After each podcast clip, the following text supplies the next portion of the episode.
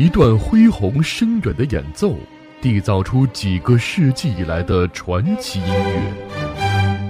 一本泛黄的乐谱手稿，记录出时代的印记和光芒。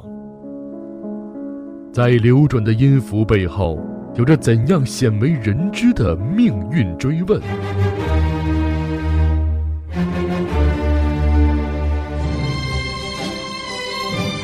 在岁月的沉淀和累积之下，又埋藏着多少大师的艺术宝藏？我爱古典音乐电台，满足你对古典音乐的所有想象。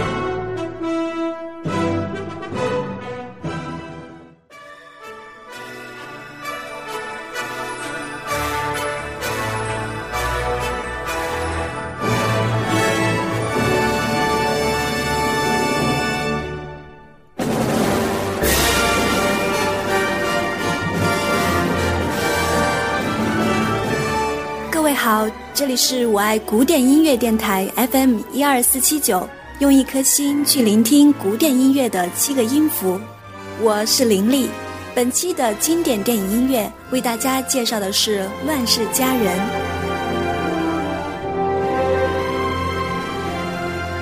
《乱世佳人》这部影片，相信大多数人都已看过。读书时，老师总是会给我们推荐各种必读书目。而其中，老师给女孩子们推荐的必读书当中，一定会有《飘》，而它的电影版便是《乱世佳人》了。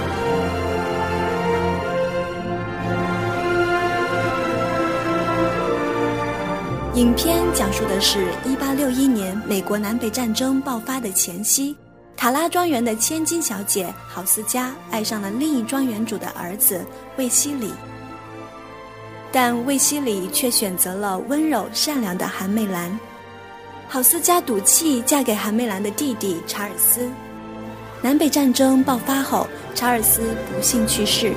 郝思嘉成了寡妇，但她内心却一直热恋着卫希礼。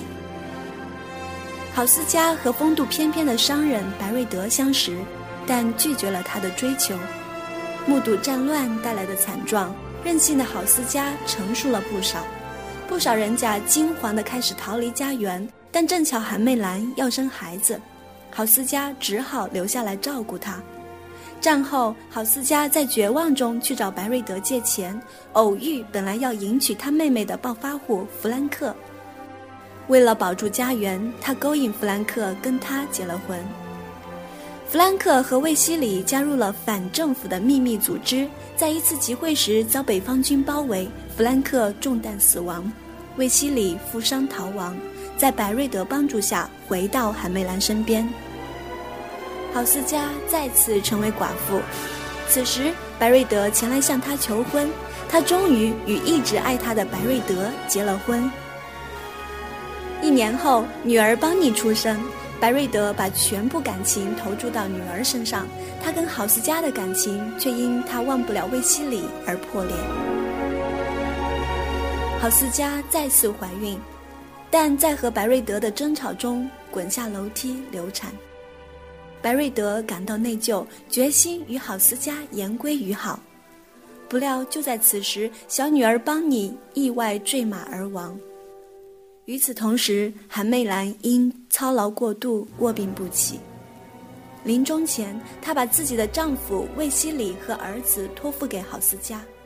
郝思嘉不顾一切扑向魏西里的怀中，紧紧拥抱住他。站在一旁的白瑞德无法再忍受下去，转身离去。面对伤心欲绝、毫无反应的卫希里，郝思嘉终于明白，他爱的卫希里其实是不存在的，他真正需要的是白瑞德。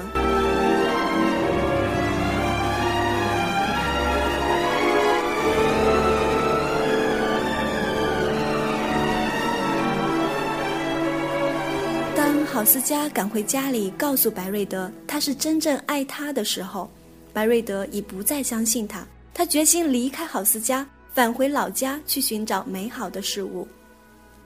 被遗弃的郝思嘉站在浓雾弥漫的院中，想起了父亲格拉德欧哈拉曾经对他说过的一句话：“世界上唯有土地与明天同在。”他决定守在他的土地上，重新创造新的生活。他期盼着美好的明天的到来。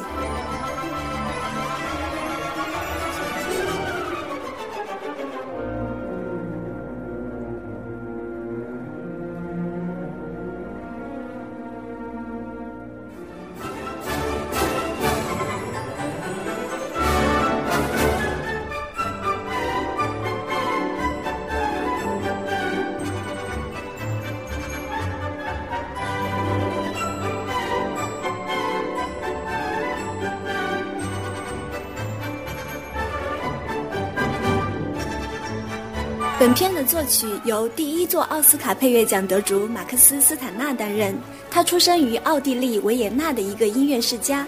马克思·斯坦纳被誉为电影音乐教父，是黄金时代初期电影音乐领域里威望最高、影响最大的一位作曲家。他先后共创作过三百多部电影音乐，三次获得奥斯卡最佳原著音乐奖。斯坦纳在一九三七年转入华纳公司，并成为《乱世佳人》的配乐领导者。尽管没有拿到来年的奥斯卡奖，但《乱世佳人》的成功使斯坦纳成为电影音乐领域当之无愧的旗手。斯坦纳以其自己独特的方式创造了新的电影音乐。简单的说，他的音乐继承了瓦格纳的客观性，是好莱坞交响乐主义的最好象征。瓦格纳的人的影响是不容忽视的，而约翰施特劳斯正是他的音乐领路人。很快的，斯坦纳在作品中更直接地将美国式音乐穿插进了后浪漫主义的音效与和谐。随着19世纪50年代的爵士乐和其他声乐进入了影视音乐，斯坦纳首先大范围地融合了民俗音乐、流行乐段，他们或赋予了电影以时代特色。或对抒情华尔兹的欧洲浪漫主义一体化加以润色，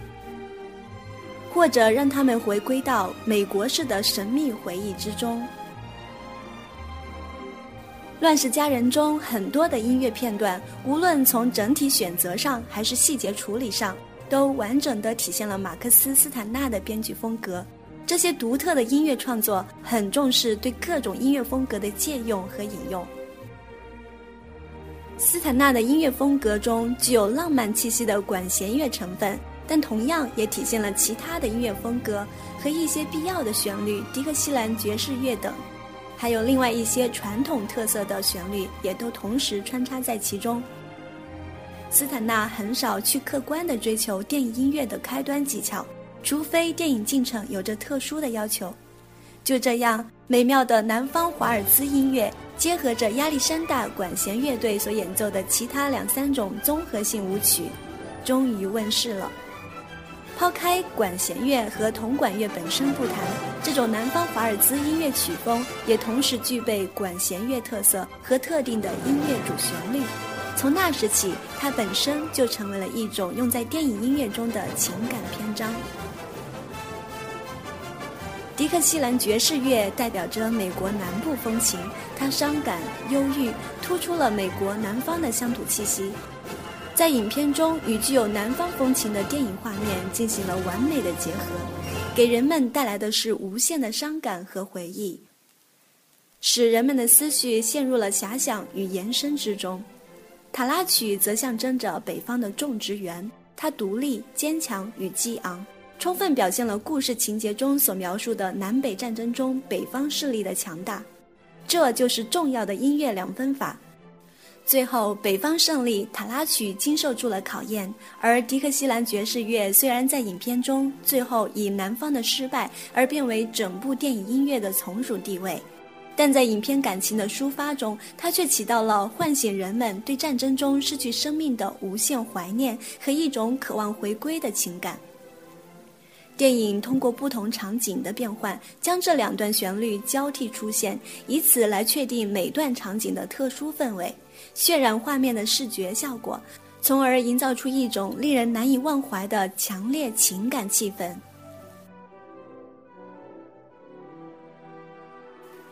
乱世佳人》这部影片长达三小时四十五分，配乐共发展出十一个主题，九十九段音乐。电影中最真实、最著名的段落仍然是塔拉曲的旋律，描写郝思嘉的种植园，这才是整部影片的支柱。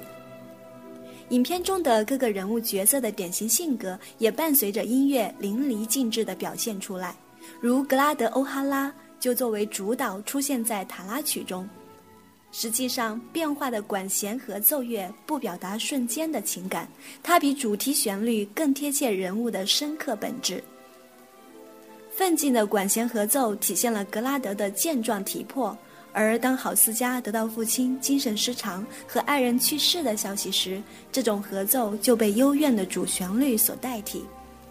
但格拉德的性格则停留在主旋律的演绎中，那是一种爱尔兰式的乡间摇曲，从而阐释了人物的文化根源和民族情结。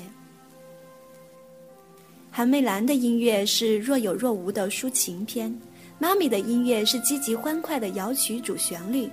其中的重音就用来断句，而对于贝尔，作者就用悲怆的主题音乐，他是一个值得同情、失去希望的悲剧形象。卫西里和韩梅兰的音乐是显得有双重的忧郁和伤感。卫西里并没有专有的主题音乐，斯坦纳将其人物置于夫妻的双重主题里，表达了他对妻子和过去的怀念，对美丽的郝思嘉的痴迷。也有对现代南部的向往，卫希里被女人们操纵着，也被他依存和向往着的往西南部支配着。但如果没有这些，他是不会存在的。这种背井离乡造成了其他的音乐空间充满了激情的、简洁的。在描述郝思嘉和贝尔时，民间乐曲得以实现，或者我们说是这种忧伤的民间音乐在电影开始时阐释了郝思嘉这个人物。她是一位漂亮的南方女性，但骨子里却充满了叛逆、不服输、坚强和独立。斯坦纳借助一种派生的旋律，使郝思嘉的这种定义并不显得孤独。然而，这种旋律比电影中的其他旋律用得少得多。当然，只要是女主角表现其激昂性格的片段里，她都有所体现，也许只是一点点。魏西里在南方民谣中找到了其个性，而郝思嘉则是在塔拉曲的旋律中定位了他的坚强和独立，代表了他故土的与众不同的气息。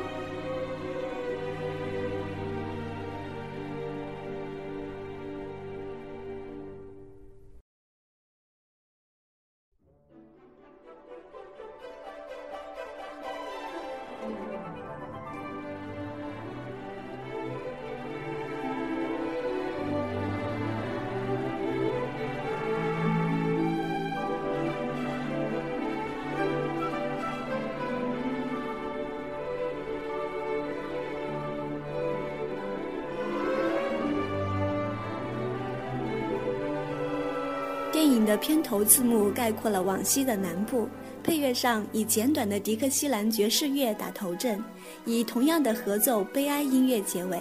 同时伴以制作人塞尔兹尼克珍爱的落日夕阳作为画面场景。序曲部分也包括合奏形式的北方式的完整发展篇章，这使其蕴含了另外两种同样重要的感情。而妈咪的叙述音乐用的是挠，它表达的是美国北部的人物情感；而白瑞德的音乐则更大程度地借用北方的塔拉曲旋律，尤其是在十二橡树出场的镜头里。我们会为片头的这种既非郝思嘉，也非格拉德，也非那两对情人的音乐旋律所震撼，同时会被这种叙事性的音乐形式、南方犬儒主义的男主角白瑞德和新世界的美丽宋词所倾倒。或许这种音乐风格和浪漫主义情调很难被人们接受，而这就是斯坦纳集中表现其高贵、奋进而又宁静的音乐主题的方式。或者他在电影最抒情的片段里，亚特兰大对人生之路的亲吻，用的就是较为颓废的音乐旋律，比贝尔和韩梅兰的音乐更显得诗情画意，而少了很多悲壮情感。当回到有关里特的南方场景时，他用的是小型管风琴的音乐旋律，这从开始就揭示的南部的美妙的和谐。斯坦纳对于这种叙事音乐之间的转移同样显得很拿手。